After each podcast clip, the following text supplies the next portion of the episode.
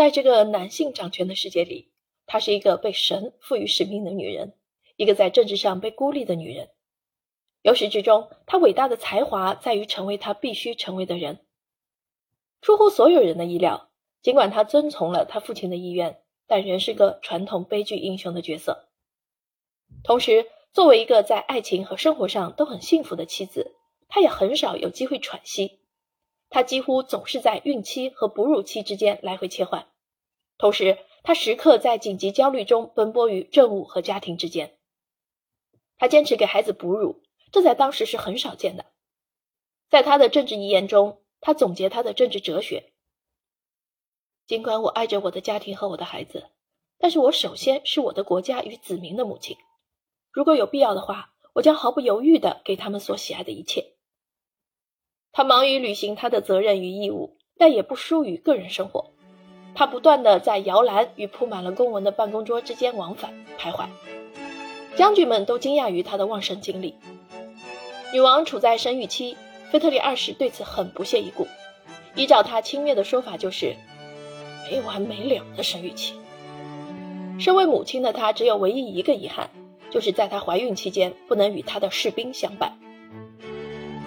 尽管维也纳宫廷非常重视家庭，并且18世纪也不像随后的时代那么内敛，然而玛利亚·特蕾西亚还是给她的顾问们上演了一场惊人的好戏。这是一种外交手段吗？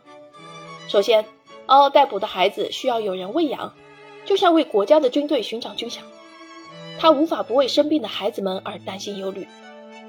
女王将她的孩子们交付给女管家照顾，管家必须时刻向母亲汇报孩子们的健康情况。不幸的是，玛利亚·特蕾西亚的孩子屡屡夭折。尽管这位细心谨慎并且富有现代意识的母亲采用了疫苗来对抗天花这种在当时很罕见而又危险的疾病，十六个孩子中还是有六个离开了人世。她的身材日渐丰满起来，其庄严形象从此被定格为。被精美的塔夫绸包裹着的丰腴女子，来自荷兰的私人医生杰勒德·万施韦滕尝试劝阻女王不要过度进食。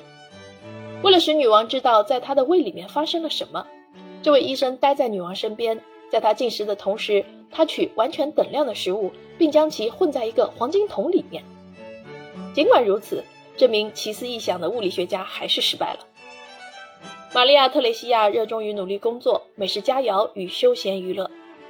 女王喜爱霍夫堡东宫驯马场的马术节，也热爱维也纳的舞会、比赛和戏剧表演。这些娱乐活动带给女王身体上和精神上的双重愉悦。女王本身非常节俭，然而一旦涉及国家形象，她都会不惜重金加以维护。一位外交家观察她的日常生活，并评论道：“她不关心她的容貌美丽与否。”也很少去考虑衣着打扮，若非出席盛典宴会，她的衣着都非常简单。宫廷也以她为榜样而效仿。居住在美泉宫也是她的乐趣之一。